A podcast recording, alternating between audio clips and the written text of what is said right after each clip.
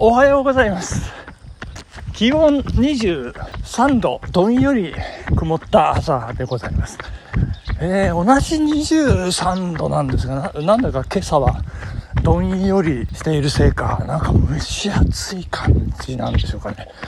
うん、なんか今一つ体調が優れないからなのか、はたまた寝坊したからなのかいう、こことこ寝坊が続いておりましてですね、まあ、よろしくないなという感じなんですけれども、まあ、体にね、まあ、あまり負担もかけてもいけませんし、こう、ナスがままにでしょうかね、レッド・イット・ビーというか、ちょっと違うかもしれません。で はまあ、そんな、えー、体からのね、サインにこう正直に、えー、こう自然にこう対応するというのもまあ必要なんじゃないかなと思いながら、こう無理をせず毎日走ってるというような状況で、えー、ございます。はい、今、えー、現在、これは柳原地区ですね、お金食堂という食堂の、えー、道を今北に向かって走っているというところでございまして、左側にこう用水路、これ2階建ての用水路ですよね。こう面白いなといつも思いながら走っておりますけれども。えー、そして、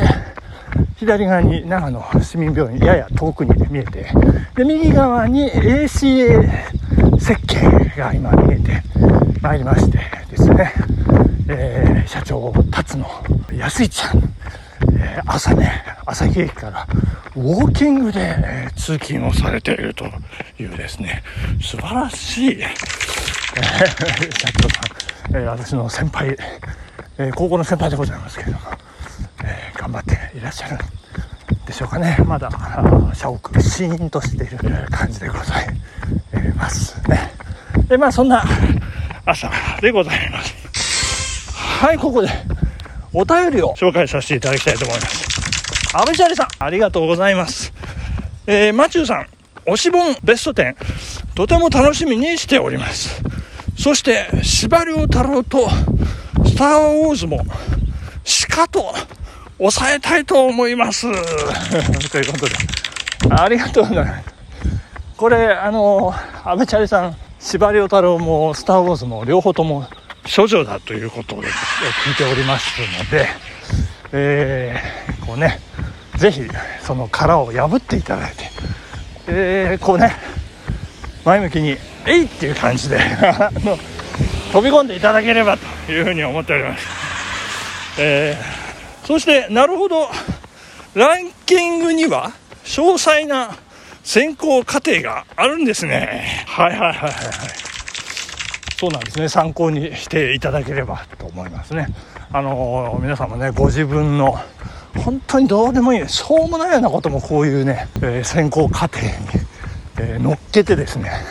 選考してみると、あ、意外と俺自分はこんなのが好きだったんだって新たなね、発見につながるかもしれませんのでね、ぜひお勧めしたいと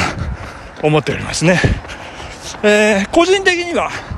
これまでのいろんなベスト10シリーズの中で、一番ワクワクしております。ありがとうございます。これね、あれですよね、推し本ベスト10、えー、注目していただいて、ありがとうございます。えっ、と、ぜひ、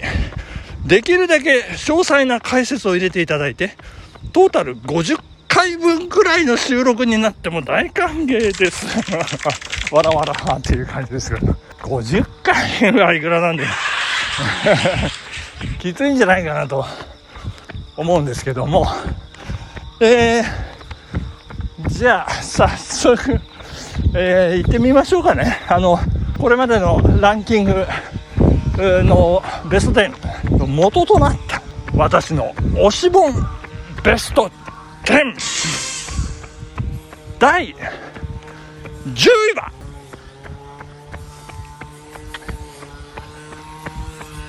大きい1年生と小さな2年生古田太日えー、ちょっと草刈り、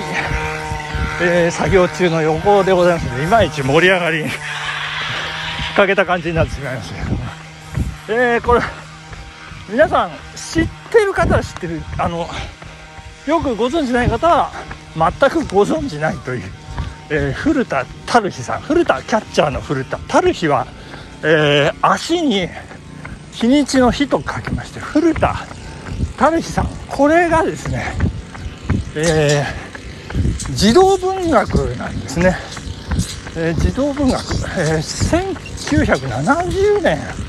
に発表されまして、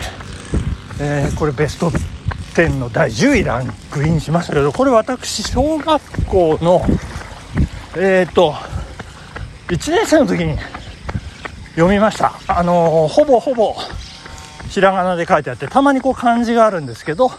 まあ、ルビが振ってあるから1年生でも読めるかなという小学校低学年向けの本という位置づけになっておりまして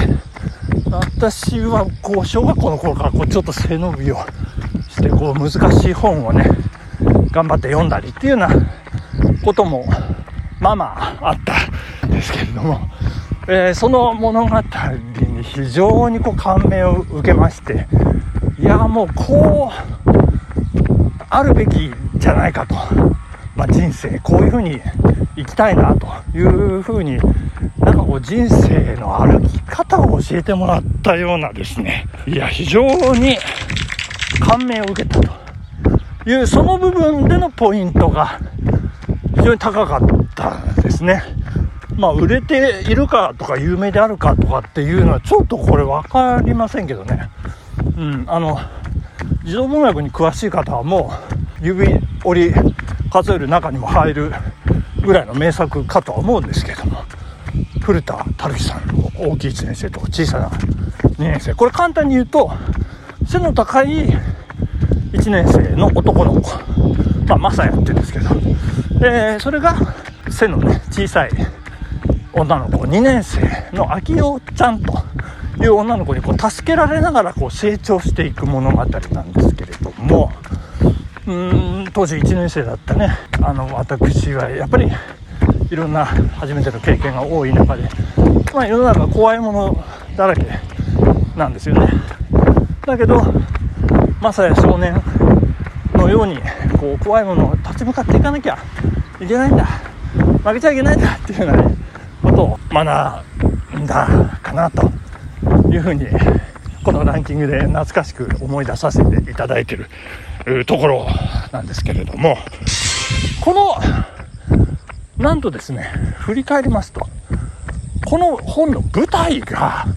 今私が住んでいます東京都清瀬市のお隣東久留米市だということなんです。これいつ頃気がついたのか。もうかなり最近なんですけれども。2014年平成26年、えー、これアニメ化されて、え、全国ロードショーになってますので多分そのタイミングでいろいろこう報道がなされて、あれ？って思った